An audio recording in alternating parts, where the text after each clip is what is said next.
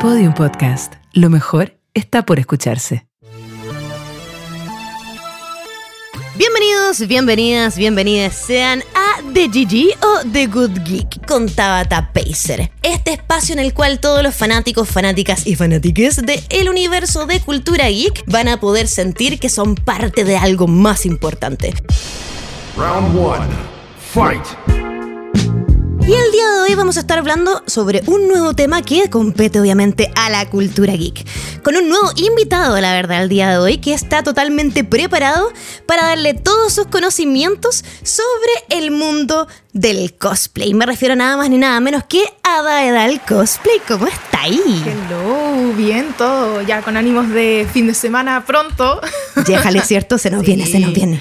Oye, la verdad es que eh, hoy día vamos a estar hablando a grandes rasgos y también, obviamente, un poco más en profundidad sobre el universo del cosplay. Y yo sé que tú también, obviamente, siendo cosplayer, conoces un tremendo evento llamado Festigame, ¿o no? De todas maneras, pues. Por supuesto, porque chiquillas, hablando de fin de semana, este fin de semana se viene FestiGame, que es el festival de los videojuegos, cultura geek y familiar más grande de Chile. Desde este viernes 12 hasta el domingo 14 de agosto en Espacio Riesgo, así que no te lo puedes perder. Van a haber invitados locales, internacionales, desarrolladores, competencias eSport, cosplay y muchos videojuegos. Así que ya lo saben, no se lo pueden perder y tienen que comprar sus entradas que ya están a la venta en ticketplus.cl. FestiGame, obviamente, uno de los eventos más importantes en relación a la cultura geek en nuestro país.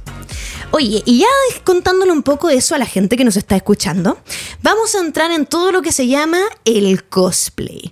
Y yo creo que algo importante para que eh, vaya un poco interiorizándose la gente que quizás no está tan de, em, como en boga o no está tan conectado con este universo, ¿cómo podríamos explicarles a grandes rasgos qué es hacer cosplay o ser cosplayer? Lo bonito de esto es que es algo que yo creo que todos hemos visto, pero tiene un toque diferente cuando entiendes el trasfondo de la actividad, ¿ya? A grandes rasgos uno puede verlo como disfrazarse, ¿ya? De personajes de la cultura pop o de la cultura geek, eh, pero no es tan fácil, porque eso solamente es un disfraz. ¿Cuál es la gracia de cosplay?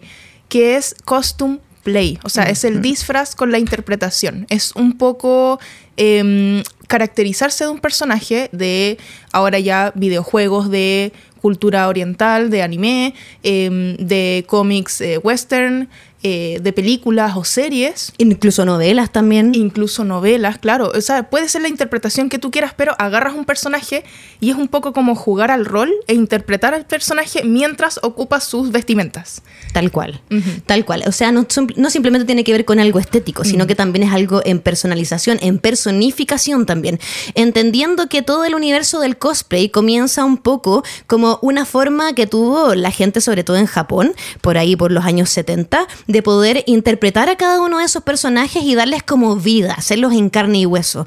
Pero también toda esta experiencia fue avanzando a medida que también empezaron a haber diferentes eventos que hicieron instancias de concurso y competencia también para la cultura del cosplay. Y yo siento que ahí es donde la personificación y la presentación entra a ser algo importante, porque tienes que representarle a los jueces que eres ese personaje. Exacto, exacto. O sea, yo creo que la cercanía que el general de las personas ha tenido siempre ha sido Halloween. Ya disfrazarse de X para Halloween es lo más cercano.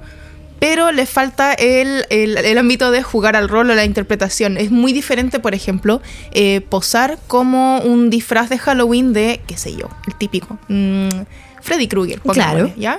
Como Freddy Krueger, pero siendo tú vestido de Freddy Krueger, Krueger, perdón, que siendo Freddy Krueger. Entonces, eh, claro, esto eh, parte como una actividad tipo acercamiento al fandom. O sea, soy tan fan que voy a ir en Japón en los 70 a esperar el lanzamiento de mi manga favorito, de mi doujin, que es eh, como manga fan-made. Eh, vestido de mi personaje favorito. eh, y, y es una forma de expresar el, el ser fan de. Eh, pero ya hoy en día se ha llevado una actividad mm, más recreativa, tal vez más profesionalizada, como algo que no necesariamente tiene que ir de la mano del lanzamiento del material del personaje que estás vistiendo.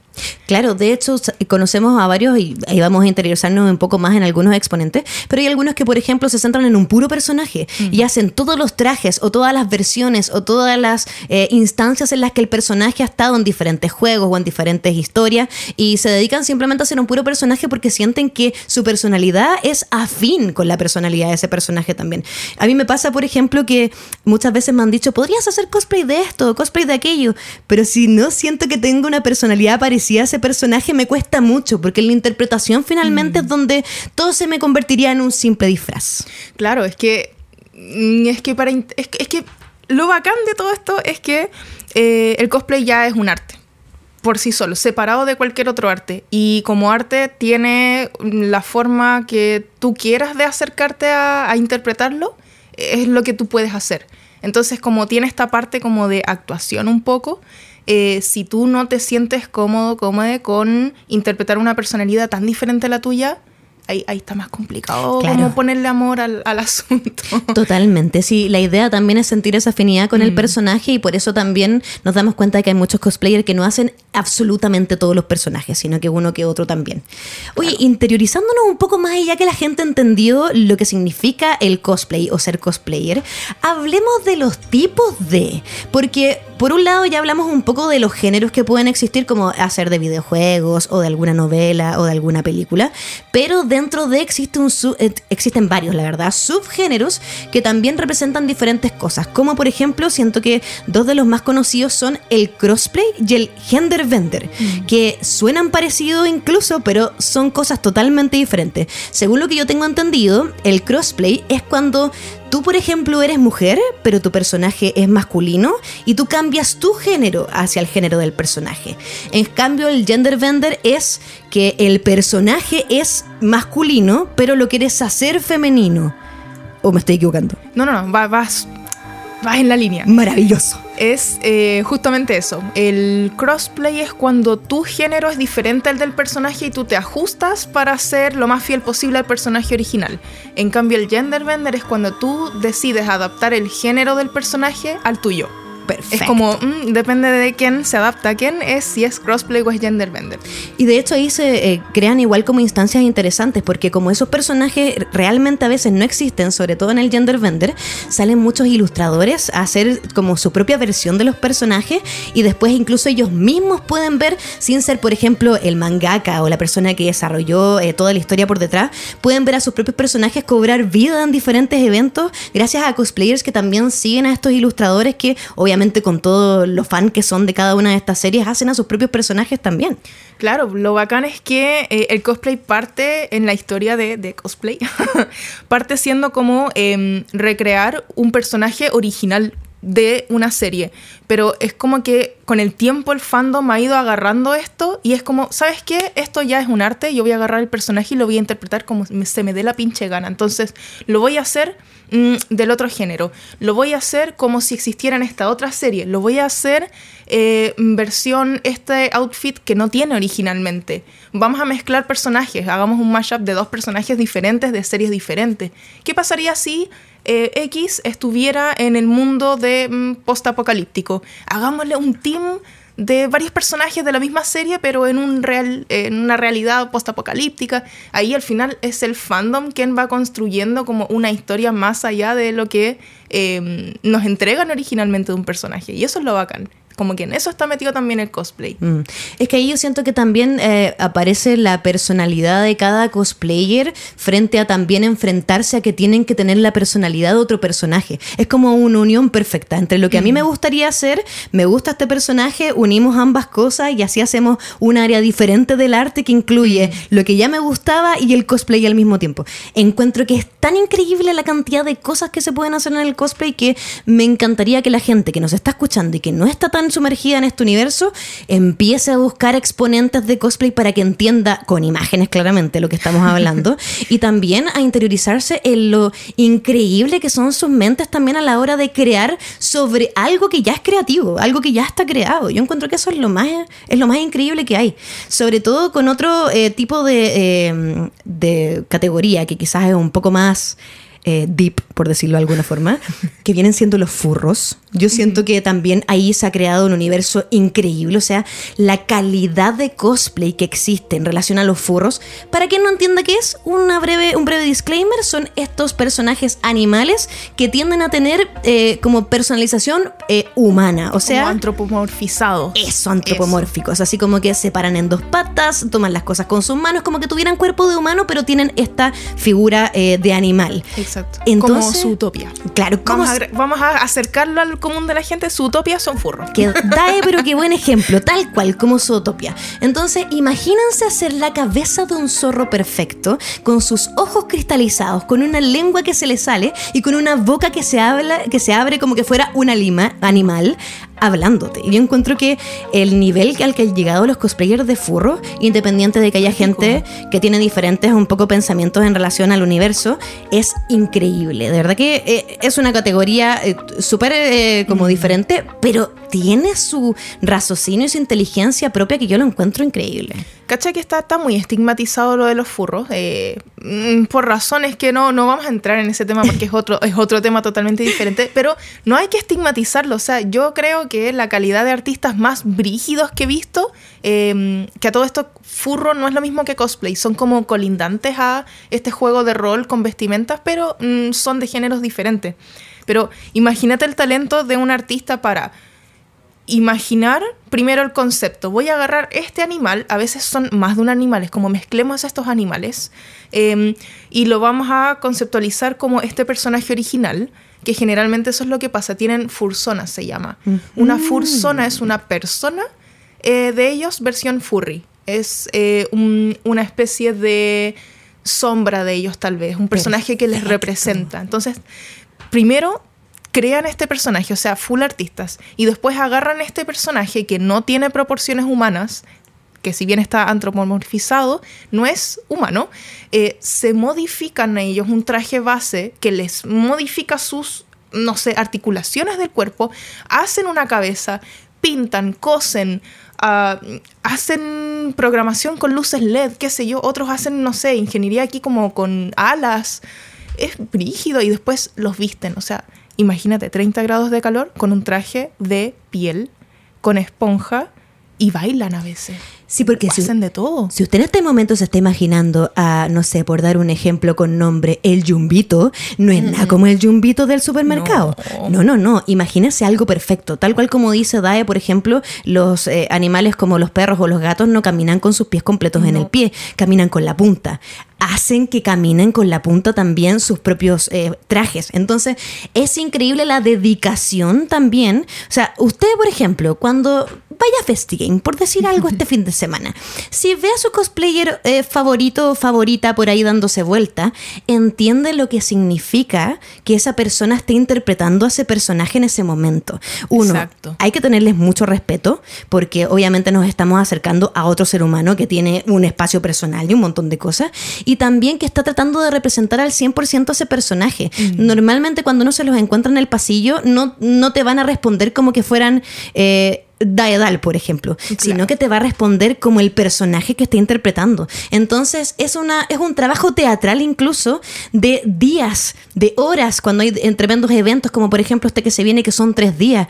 Entonces, hay que entender también el trabajo mental, psicológico, físico, así como todo lo que significa realmente ser un cosplayer y participar también de estos eventos. Que yo siento que es algo importante de señalar porque a veces a la gente se lo olvida un poco. De todas maneras, o sea, cuando tú ves a un cosplayer en un evento, no veas a un eh, fan con un traje puesto, con un disfraz puesto. Ve probablemente cuántas horas, eh, si es que el cosplayer hizo el traje, porque es totalmente respetable, hay personas que lo hacen y personas que no. Pero imaginemos que lo hizo. Es una persona que se amaneció quizás cuánto tiempo para hacer un traje, quizás cuántas cosas tuvo que aprender para poder aplicar en el, tal vez no sabía coser y aprendió a coser algo en específico para hacer ese traje.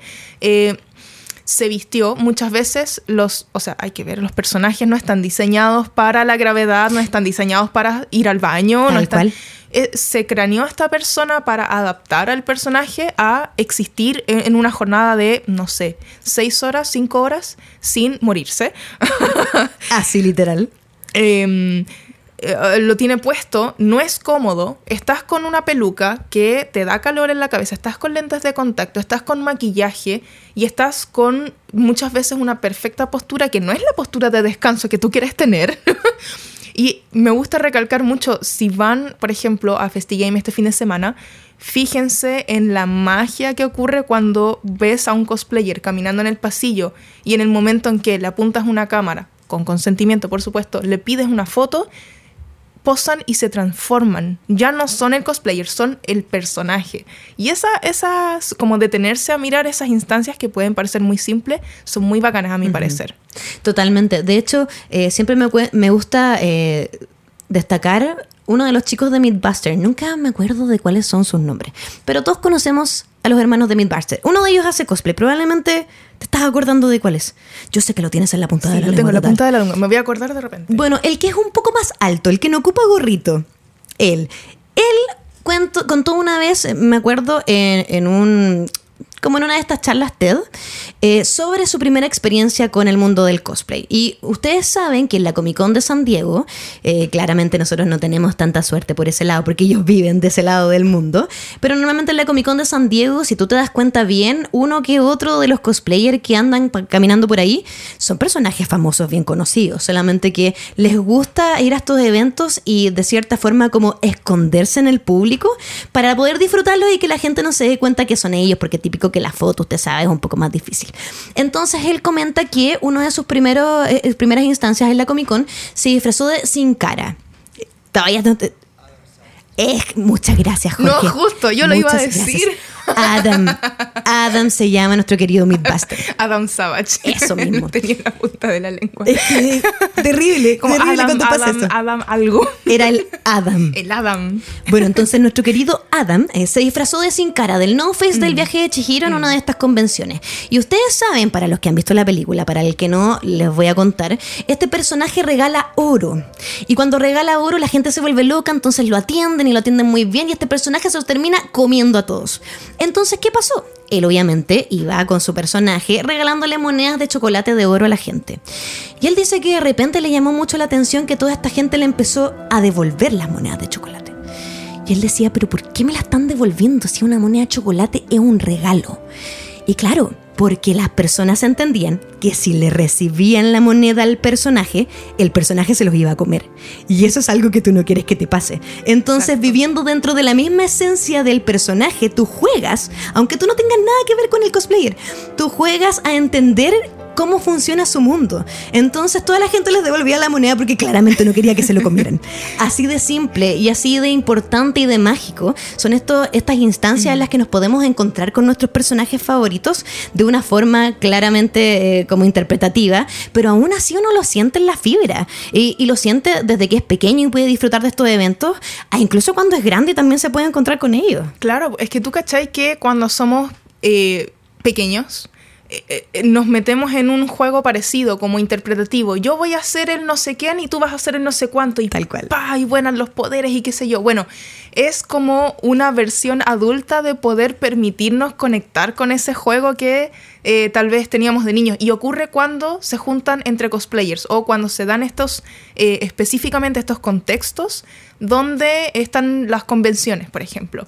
Entonces, claro, le pasaba esto a Adam que se le olvidó que o le hizo caer en cuenta que existe una narrativa dentro de este rol. Tal cual. Entonces, claro, mm, en mi personaje interactúa con las personas de esta forma, dando monedas de oro. Perfecto. Y daba monedas de oro. Se le olvidó que la narrativa es que es mala suerte recibir oro del sin cara porque si no después te va a comer. Y la gente le hizo recordar eso. Entonces es como de nuevo caer en la cuenta, wow, de verdad estamos como que con, interactuando con cosplayers o siendo cosplayer, te permite centrar esta como mm, realidad alterna de juego, de rol, que tiene su propia narrativa también. Tal cual. Y yo creo que lo entretenido es eso, que es una narrativa que no le tienes que explicar a la gente, porque la gente que está en estas convenciones es muy probable que la entienda por default, porque vio la película, porque vio el anime, porque se mm. leyó el manga. Eh, es algo que está como in situ, ¿no? no es necesario decirlo, expresarlo de ninguna mm. forma. Y eso yo creo que es la esencia más entretenida que une finalmente tal cual estas convenciones con los cosplayers, porque también y como mencionábamos un poco anteriormente, cuando se dan estas instancias de convención están los concursos de cosplay. Y normalmente en el concurso de cosplay está la instancia en la que el cosplayer se presenta y tiene que interpretar al personaje. De repente tenemos eh, cosplayers que están en teams, entonces interpretan entre todos quizás alguna escena representativa del manga, del anime, del videojuego, o quizás algún momento importante, alguna frase, algún poder. Y en ese momento es donde obviamente los jueces están pero con la mira gigante sobre este cosplayer para ver si no simplemente su traje está bien desarrollado, su peluca está bien hecha, el maquillaje es ad hoc, sino que también puede agarrar esta esencia y convertirse en este personaje. Claro, o sea, mm, yo quería recalcar justamente con eso que eh, el cosplay es como un menjunje casero de un montón de artes. Es un poco de eh, diseñador de vestuario, es un poco de maquillador, es un poco de eh, estilista tal vez de cabello. Actor. Es un, es un poco de actor. Entonces justamente esa parte de actuación o teatralidad está metida en las competencias de cosplay, porque se pide justamente hacer una presentación corta, como no sería sketch la palabra. Sí, puede, ser sketch incluso, como un sketch cortito, un minuto, un minuto y medio de repente, em, en donde no solamente tienen que eh, llevar puesto en su cuerpo el trabajo que pusieron en un traje, sino que además la caracterización, uñas, maquillaje, pelo, forma de caminar, corporalidad del personaje, em, maneras de hablar, tal vez actitudes, eh, y actuación, o sea, y muchas veces viene con escenografía también. Tal cual. Es como la teatralidad casera pura.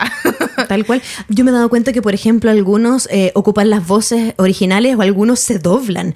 Eh, graban su propia voz y dejan todo el audio totalmente listo con los efectos especiales, la música, no sé qué. Mm. Y ellos simplemente hacen el lip sync dentro, o sea, arriba del escenario y, y se entiende perfectamente también. Como que hay un desarrollo mental también en cómo tú quieres presentarte a la gente, porque eso nadie te va a decir cómo tienes que hacerlo. Eso va a depender de ti. Claro, claro, es como, mm, ¿qué toque quiero yo darle? Tengo un minuto y medio para presentar lo que me demoré meses en hacer. Tal cual. ¿Cómo lo hago? de la mejor forma. Difícil. Oye, y hablando un poco de exponentes, yo creo que, bueno, tenemos varios que eh, son bastante conocidos y muchos que incluso internacionalmente hemos tenido en nuestro país. Eh, por ejemplo, tenemos Jessica Nigri y Leon Chiro que estuvieron aquí en Chile, que son dos grandes exponentes internacionales. También tenemos, por ejemplo, a la Kamui Cosplay, a la Kimpatsu, que incluso han llevado el cosplay a otro nivel, porque, por ejemplo, Kimpatsu vende también en diferentes plataformas como Patreon eh, modelos para que la gente pueda recrear algunos cosplays que son un poco más complicados, porque ya si nos vamos un poco para Negri, Kamui y, y eh, Kimpatsu, acá estamos hablando incluso de cosmakers, que, que acá eh, entramos como en un universo un poco más particular porque estamos hablando, por ejemplo, de armaduras, armamento y diferentes cosas que están como agregadas a la tela, por decirlo de alguna forma, que también son un tremendo trabajo. Imagínate hacer la armadura de Halo y con el brillo y con la bala que le atravesó y el detalle del rasgado, todo eso se hace totalmente a mano. Y existen algunos cosplayers que ayudan a los cosplayers que de repente no tienen como tanto tiempo para cranearse todo este horizonte e incluso venden diferentes formas de que tú puedas hacer tus propios, tu propio eh, producto, pero con los moldes ya listos. Que yo encuentro que es increíble y que facilita la vida. Es brígido, o sea, y, y eso lo encuentro muy bacán ahora como de que haya crecido la comunidad cosplayer y que haya espacio en internet y que todos tengamos acceso a esa información porque Mm, por ejemplo, yo partí haciendo cosplay en el 2012 ya, pero alrededor del 2010 encontrar conocimiento exacto y amplio sobre cómo hacer algo de cosplay era un cacho. O sea, anda, a encontrarlo en un foro y el foro se escribió hace cuatro años atrás y no hay actualización. Entonces, o anda a ver los tutoriales y son de materiales que no existen en Chile. X. Cagaste. Ándate a una ferretería de retail mm, de esas grandes y encontráis lo que se parezca y tienes, y si tienes suerte. Pero ahora eh, hay cosplayers que, claro, dentro de la profesionalización de esta actividad, eh, lo que pueden hacer es vender justamente lo que se cranearon que tal vez otros cosmakers saben ponerle manos al traje, claro. pero no cachan cómo cranearse, cómo hago que esto que es físicamente imposible de tener en la vida real esté adaptado a la vida real y que pueda ponérmelo, que pueda eh, guardarlo porque mm, hay que buscar formas de transportar trajes también. Uno tiene que sacarlos de la casa en algún momento para un evento, incluso para viajar. ¿Cómo cabe esto en una maleta? ¿Cómo me puedo sentar con esto? ¿Cómo se puede desarmar? X. ¿Cuántas personas me van a tener que ayudar para ponérmelo? Exacto. Y alguien, alguien ya se craneó cómo hacerlo y te vende los moldes. Y Tal te cual. vende los, eh, mm, los planos del circuito de LEDs que tienes que hacer, qué sé yo, el código para eh, programar los arduinos, que son estas cuestiones que te ocupan, se ocupan para mover las alas, por ejemplo. Claro. Y es muy bacán esa parte, como... Es increíble, porque eso mismo, o sea, nosotros les estamos hablando de repente a grandes rasgos de lo básico para que usted vaya entendiendo de a poco, pero en el mundo del cosplay hay de todo, hay ciencia, hay una... Hay ingeniería. Eso mismo, hay ingeniería. Hay una cantidad de personas pensando en cómo poder hacerlo cada vez mejor, cada vez más profesional y cada vez más real y más parecido al 100, al 200, al 300% a cómo el personaje lo debería hacer. Y de hecho, a mí me pasa mucho eso con Kimpatsu, que encuentro que es increíble. El otro día recuerdo que hizo, eh, no me acuerdo específicamente cuál es, pero un cosplay de Overwatch de esta chica que tiene como una tremenda armadura, el escudo, y es como. Es como una, no es una lanza, tiene el palito y. Ah, ya, un, un mazo. Es- ah, sí, tienes razón, tiene un mazo. Mira, no me puedo acordar del nombre en, ex- en estos momentos, empieza con B larga, Sí. pero es... Brid- Bridget, Bridget, Brid- Bridget, eh, ella. eh. Maravilloso. Inserta imagen del personaje aquí. Y es increíble porque el mazo tiene una forma en la que la luz va desde abajo hacia arriba. Eh, tiene un dragón, no, no, no sé si es un dragón o una calavera y la calavera se ilumina específicamente de una forma, le sale humo. Lo hizo exactamente igual al real. Y eso imagínate que no existe, tienes que inventarlo tú de alguna forma. O lo harás con luces LED, o lo harás con Arduino, pondrás una máquina de humo que pese, no sé, ojalá lo menos posible para tú poder tener el No, y mazo que tenga batería, y que tenga batería que, tenga puedas batería. tener puesta. Es increíble. Yo de verdad que encuentro que el universo del cosplay, gracias a, bueno, lo que mencionas tú también, que cada vez hay más materiales. O sea, antes para poder hacerte una armadura tenías que pegar 25 gomas Eva, una arriba de la otra, para tener un grosor más o menos. Ahora, por suerte, puedes encontrar gomas Eva de diferentes grosores que te ayudan bastante. Entonces, encuentro que ha sido genial que se haya dado espacio cada vez eh, como para que la gente pueda desarrollarse mejor. Como que siento que, independiente de que nosotros entendemos que esto ya es profesional, alrededor también se empieza a sentir que es profesional. Y así cada una, por ejemplo, de las tiendas que venden estos insumos se han dado el tiempo de cada vez traer más, cada vez traer mejor y también eh, como que pensar en su público cosplayer, porque para ellos Claro. es importante tener el material. Es que lo bonito es que ahora el cosplay es cada vez más accesible. Antes era algo, bueno, sigue siendo caro. Sí, sí, igual es una inversión, Es una- cabres. sí. les, les comento al tiro, para que sepan apreciar el trabajo de un cosplayer eh, y, y no vayan por los eventos eh, tocándolos así sin consentimiento o agarrando sus props sin consentimiento, porque es muy caro Es hacer muy cosplay. caro, Ya sea comprarlo hecho o ya sea hacerlo. Hacerlo es un poco más barato, pero es caro en el sentido de que ocupas el recurso de tu propio tiempo. Entonces andas con un montón de recursos encima, vamos a ponerle. Eh, pero eh, hoy en día es mucho más accesible acceder a estos recursos. O sea, hay materiales, hay conocimiento disponible, hay trajes hechos disponibles y eh, ninguna forma de hacer cosplay es más o menos respetable que la otra. Todo es cosplay. Tal hay cual. algunos que se dedican más a la ingeniería, hay otros que se dedican a hacer solamente trajes para otras personas, otros que se dedican más a la teatralidad, otros que son expertos en el maquillaje, otros que son expertos en ser modelos. En las pelucas, en otro las pelucas, universo. claro. Y todo, y eso es lo bonito, que parte el cosplay como una sola cosa y como todo arte después se ramifica y cada quien encontró la interpretación que más le gusta o la especialización que más le gusta y ahí se forma una pequeña comunidad que es muy bacán. Sí, increíble, increíble. Sobre todo también cuando de repente vemos a esos cosplayers que van en team y que obviamente todo tiene una super sinergia cuando ellos van caminando por los pasillos. Eh, Uno los ve en cámara lenta, como los de Monster Inc. cuando vienen entrando a la sala de Tal sustos, como, oh por Dios, ahí vienen. Tal cual. Y- los asustadores. Y aunque tengas la edad que tengas, te vas a emocionar de ver a tu personaje Sí. favorito interpretado por alguien. Porque además, tal cual como dices tú, hay gente que de repente, bueno, que esto lo hemos visto también, se obsesionan con un personaje y tratan de tener el mejor traje del universo. ¿Cuántas veces hemos visto a ese chico, nunca me acuerdo cómo se llama, si nos está escuchando le mando un saludo, al Iron Man de Chile, que tiene ese traje de Iron Man que tiene todas las luces, que se le abre el casco y que no sé de qué material será, pero a mí me da la sensación de que es metálico. No sé cuánto le debe pesar ese, ese traje. O es impreso en 3D o es resina con fibra y vidrio? Probablemente. Muy probable, sí, porque metal lo dudo que pueda caminar No, con algo pesado. así. Pero es increíble que incluso eh, se empiezan un poco como a lo Robert Downey Jr. a sentirse el personaje también. Sí. Y es genial porque también eso abarca un montón de otros espacios. Gente que quizás eh, se siente relacionado con el personaje. Después empezó a comprar, por ejemplo, figuritas del personaje. A cada vez tener más fanatismo hacia él. Después puede avanzar un poco más e interpretar a ese personaje. Loco, es que imagínate ver una serie. Ay, que esto, esto es personal, porque esto es lo que me pasa a mí. ver una serie, que te guste la serie, te gusta un personaje y te identificas con él tanto que te vas a transformar en el Me personaje. encanta, me encanta.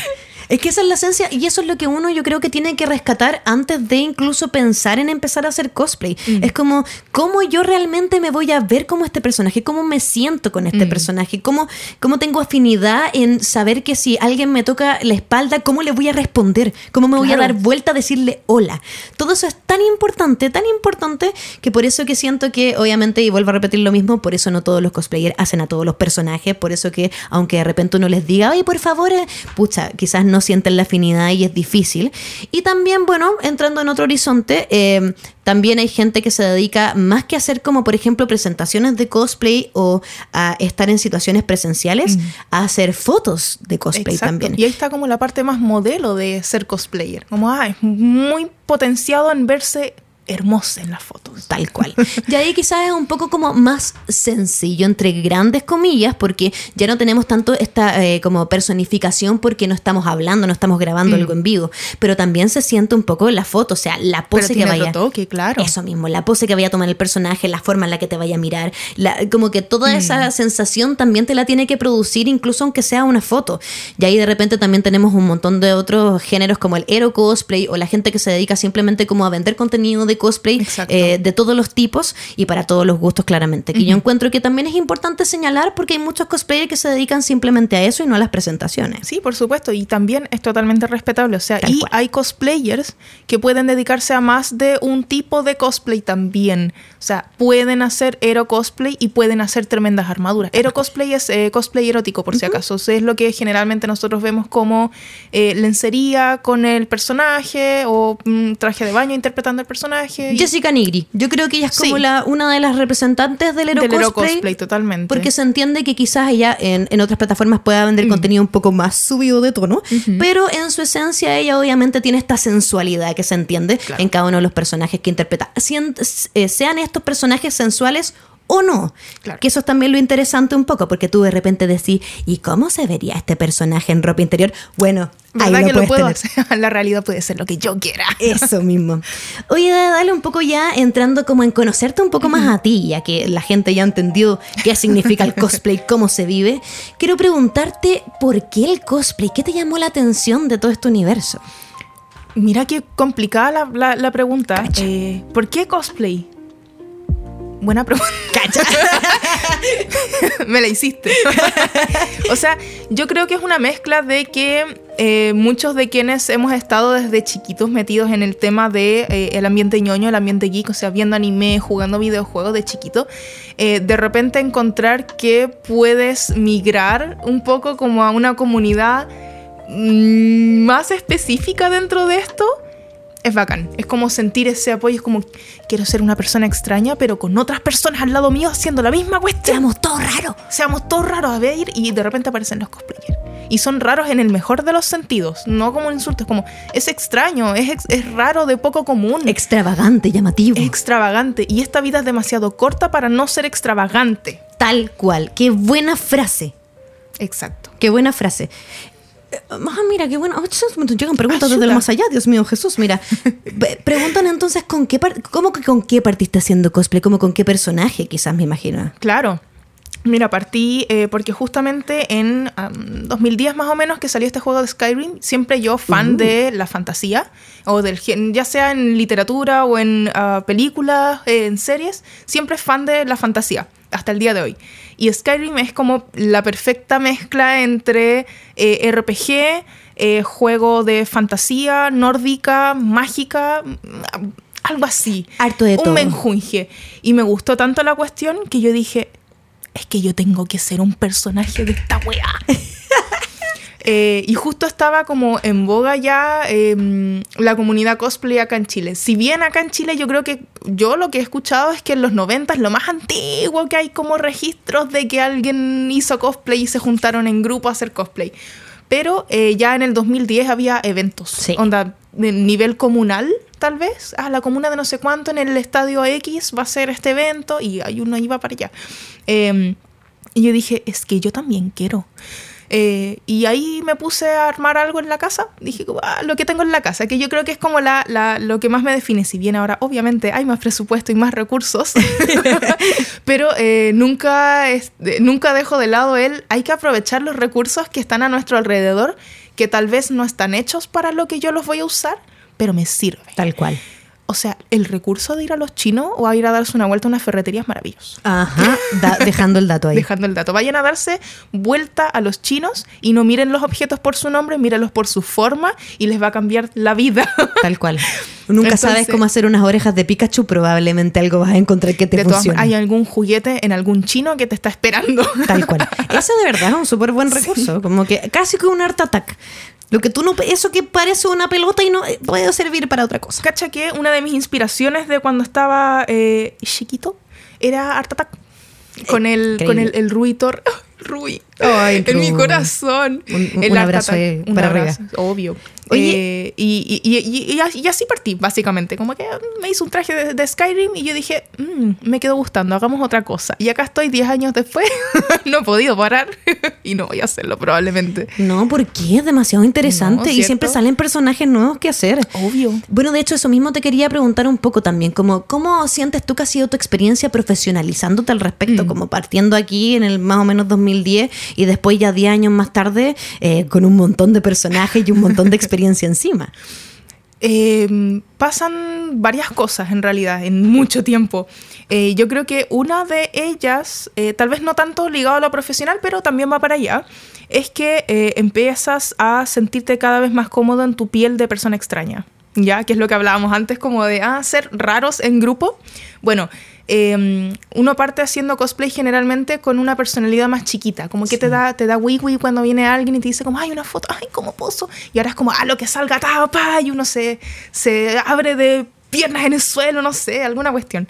Eh, o las primeras experiencias en escenario. Uno está así como, ah, sí, hola, soy no sé cuánto y hoy día estoy haciendo tanto. No, ahora uno como pasa el micrófono, ya, mucho gusto, soy el personaje X y uno se mueve en el escenario y habla. Eh, y ese desarrollo tiene que ver con hacer cosplay, porque como uno va eligiendo personajes que eh, se sienten cómodos en nuestra piel, eh, vas sintiéndote cómodo después sin la necesidad de ocupar esta máscara de personaje. Claro. Entonces, ¿qué pasa? Que al principio, con esa timidez que podría uno tener comparado con lo que uno se transforma, el monstruo en el cual uno se transforma después, em, muchas veces te contactan eventos o productoras o X que quieran eh, colaborar contigo.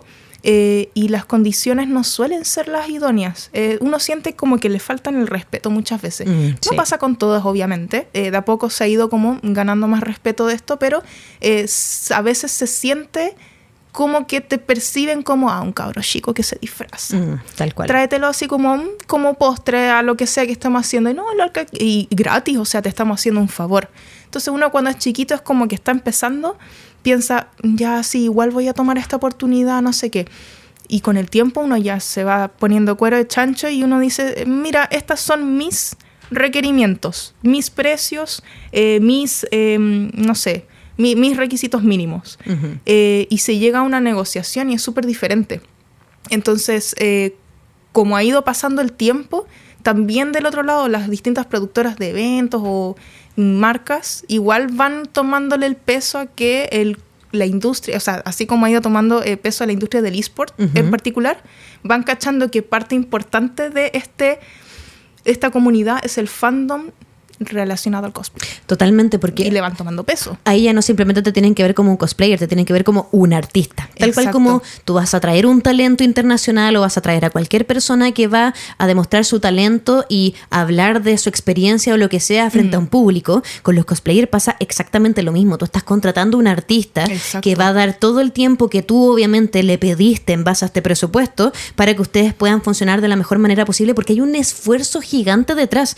De hecho, incluso lo que mencionas, esto es súper importante. Dentro de, por ejemplo, la competencia de League of Legends, que es una de las competencias eSport más conocidas que tenemos hasta el momento, el momento peak más importante, obviamente después de la final, para que venimos con cosas, es la competencia de cosplay. De todas maneras. Y uno de los premios más grandes que hay también dentro de es para el ganador al mejor cosplayer del año. Exacto. Entonces la verdad es que también eso es importante, tal cual como las desarrolladoras, los eventos y diferentes instancias le han tomado el peso a lo que significa ser un artista Mm. cosplayer, de a poco también nosotros tenemos que empezar a hacerlo como la persona que puede enfrentarse a este cosplayer en algún evento, en alguna instancia, como que es importante de nuevo recalcar y teniendo en cuenta de nuevo que se Mm. viene FestiGame este fin de semana, que si usted se encuentra con un cosplayer, todo con la mejor intención, la mejor buena onda, preguntando, con consentimiento y así De obviamente eh, también ustedes van a seguir queriendo tener estas instancias de enfrentarse con su público y con sus fans también. Yo- es que esa es la parte más entretenida para mí personalmente, que a mí me gusta ir, eh, bueno, no solo hacer material en redes sociales, que yo creo mucho contenido, em, sino también eh, mm, asistir a los eventos. La parte más bacán es cuando te, estás arreglando para salir, te armas entero, te pones el maquillaje y el toque final, te pones la peluca, te ves al espejo y dices, "Oh, me doy. me encanta Tal cual. y te encuentras con la gente y de repente vas con inseguridad incluso. Todavía a mí me pasa, es como, ay, es que esto no me queda bien, es que tal vez no me veo bien. Y empiezas a ver las reacciones de la gente cuando te ven en evento y se dan vuelta y, ay, no sé cuánto, el personaje X. O ves otros cosplayers de la misma serie e interactúan como personajes contigo y ahí, nada, esa cuestión te llena el corazón y no hay peros. Es un arte increíble. ¿Para qué Ujú. venimos con cosas? Yo no me autoproclamo cosplayer porque la verdad es que he hecho un par de cosplays, pero lo he hecho y lo encuentro interesantísimo y es increíble. Me ha pasado un par de veces que he hecho cosplay que nadie conoce. Ah, me pasa, a mí me pasa porque me encanta hacer personajes rebuscados. Pero también, obviamente, cuando de repente tengo el, la persona o las dos personas, pucha, que me hace feliz que se den cuenta de que estoy cosplayando porque eso es lo interesante, esa sincronía que uno tiene con la gente.